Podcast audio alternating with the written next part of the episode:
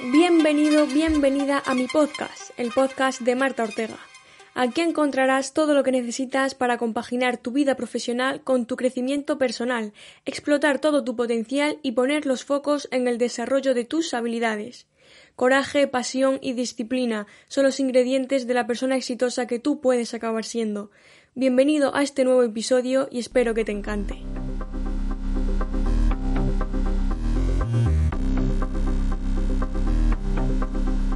Sientes que cierta persona te ha hecho algo imperdonable, que no merece tu perdón, o que el dolor que te ha provocado es tan enorme que es imposible que puedas perdonarlo? En este podcast vamos a hablar de cómo dejar de perderte lo que está pasando por vivir en lo que te pasó.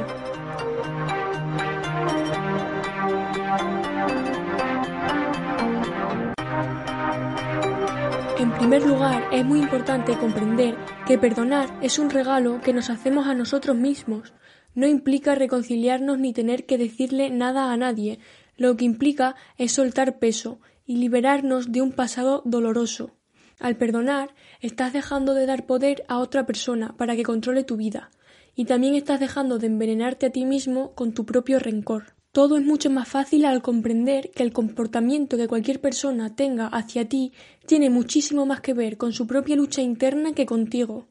Cuando una persona siente algún sentimiento negativo tan grande como para que lo perciba como intolerante, buscará una situación o una persona a la que proyectar todos esos sentimientos no resueltos para descargar su ira.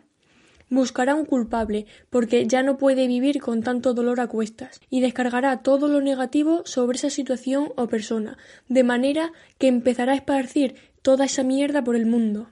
Vivimos en una sociedad en la que el conflicto, el enfado, la rabia, la lucha son sinónimos de valentía, y el perdón es sinónimo de debilidad, cuando en realidad lo que nos destruye es toda esa rabia, y lo que nos libera es el perdón. Si las faltas de los demás te hacen enfadar, es como que los demás están eligiendo tu estado emocional y hasta tu comportamiento. Cuando no perdonamos, pensamos que tal vez así ese comportamiento no volverá a repetirse. Queremos hacer sentir mal a la otra persona, porque en el momento en que una persona se siente culpable, empieza a ser manipulable. Y aquí es cuando empezamos con tratos tóxicos, como por ejemplo te perdono si, o que sea la última vez que, o te perdonaré cuando, esto no es una intención de arreglar el conflicto, sino es una intención de manipular. Estos tratos no pueden ofrecerte la paz que buscas porque te hacen de estar alerta constantemente para comprobar si la otra persona está cumpliendo tus normas y condiciones. Si esa persona lo cumple, estarás contento, pero en caso de que así no sea, sufrirás. De esta manera es como si estuvieras entregando tu botón emocional a los demás al perdonar, te liberas del pasado y dejas de ser su víctima. El que no quiere perdonar va a llevar siempre consigo a la persona que tanto daño le hizo.